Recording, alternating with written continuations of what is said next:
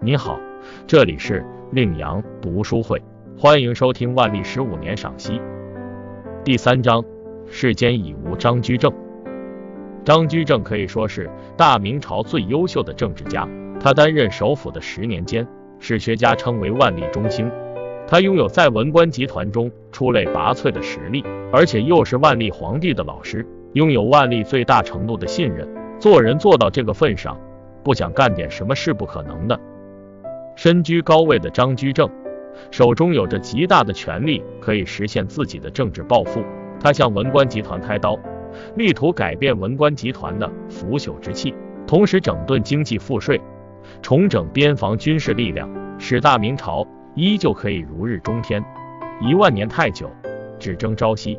张居正想把心中的政策尽快化为现实，因此很多时候推行政策的方法有些急功近利。张居正的经济体制改革动了文官集团中一些人的既得利益，因此文官对他的意见非常之大。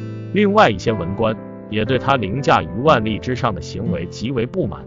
针对张居正的弹劾，在张居正生前就有数次批评他滥用私权，任人唯亲，只不过被万历皇帝拦下来了。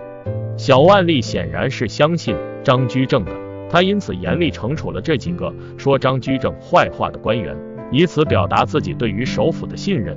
等到张居正一死，事情就立刻起了变化，各种清算纷至沓来。张居正在万历眼中老实的伟岸形象，也在清算中轰然倒塌。历史上的改革派都死得很惨，例如桑弘羊、商鞅、王安石。张居正的惨和商鞅有过之而不及，虽然没有像商鞅一样被五马分尸。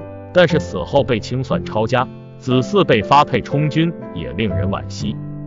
张居正的十年新政，重点在改变文官机构的作风，他力图振作，要求严厉，以致抗拒横生。例如，他以皇帝的名义，责令各个州府把税收按照规定全部缴足，但是，一般情况，百姓缴纳税粮，在规定数字外尚有常例，地方官将其收入私囊。新政实施后，压迫只能加深，羊毛还得出在羊身上，必然会导致地方官敲扑小民，甚至鞭打致死。相比申时行平衡文官集团的利益，张居正显然站在了皇帝这边。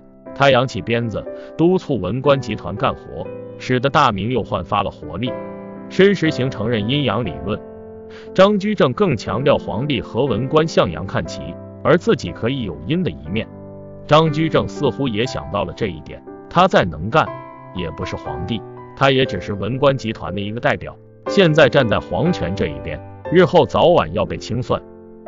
张居正的自命清高，得罪了整个文官集团，强求增加行政效率，只会导致行政系统的内部分裂，最后只能上升为道德问题，以此来除掉张居正。感谢收听。点击订阅专辑，欢迎下次再来。